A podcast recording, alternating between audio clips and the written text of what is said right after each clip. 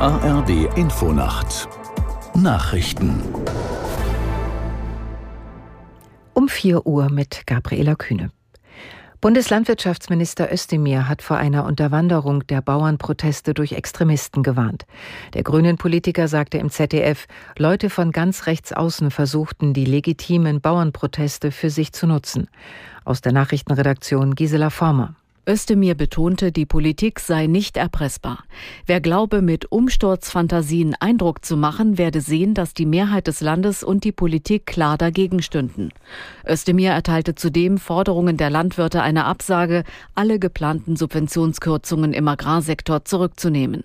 Einen Teil habe die Bundesregierung schon korrigiert. Es sei nun ein fairer Kompromiss, sagte Özdemir. Mehr gehe nicht, denn dies müsste gegenfinanziert werden. Wütende Bauern hatten Vizekanzler Habeck am Donnerstag daran gehindert, an der Nordseeküste eine Fähre zu verlassen. Das oberste Gericht der USA schaltet sich in den juristischen Streit um die Teilnahme von Donald Trump an den Vorwahlen für die republikanische Präsidentschaftskandidatur ein. Der Supreme Court kündigte für den 8. Februar eine Anhörung an. Aus Washington Sebastian Hesse. Im zumeist demokratisch wählenden Bundesstaat Colorado hatte das dortige oberste Gericht sich auf einen Verfassungszusatz berufen, als es Donald Trump von der kommenden Vorwahl ausschloss. Trumps Rolle beim Sturm auf das Kapitol. Heute vor drei Jahren sei die Beteiligung an einer Revolte gegen die US-Regierung gewesen. Unter anderem wird der Supreme Court nun zu klären haben, wer eigentlich darüber entscheidet, ob jemand ein Aufrührer im Sinne der Verfassung ist. Der Kongress in Washington mit landesweiter Gültigkeit oder doch die Bundesstaaten einzeln, wie in Colorado und in Maine geschehen.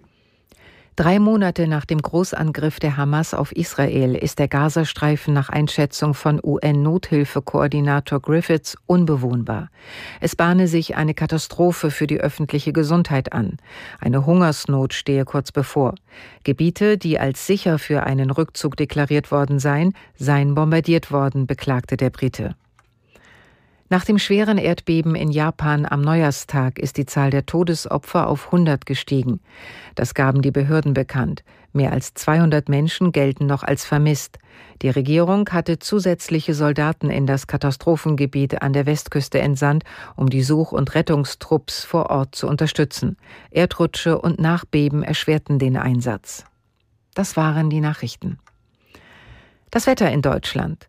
Tagsüber im Norden und in der Mitte zeitweise Schnee, in den Alpen schneit es dauerhaft, sonst Regen, minus ein Grad in der Uckermark bis plus sieben Grad in Koblenz. Morgen häufig trocken, im Süden zeitweise Schnee, minus fünf bis plus vier Grad. Am Montag wechselhaft teils Schnee. Es ist vier Uhr. drei.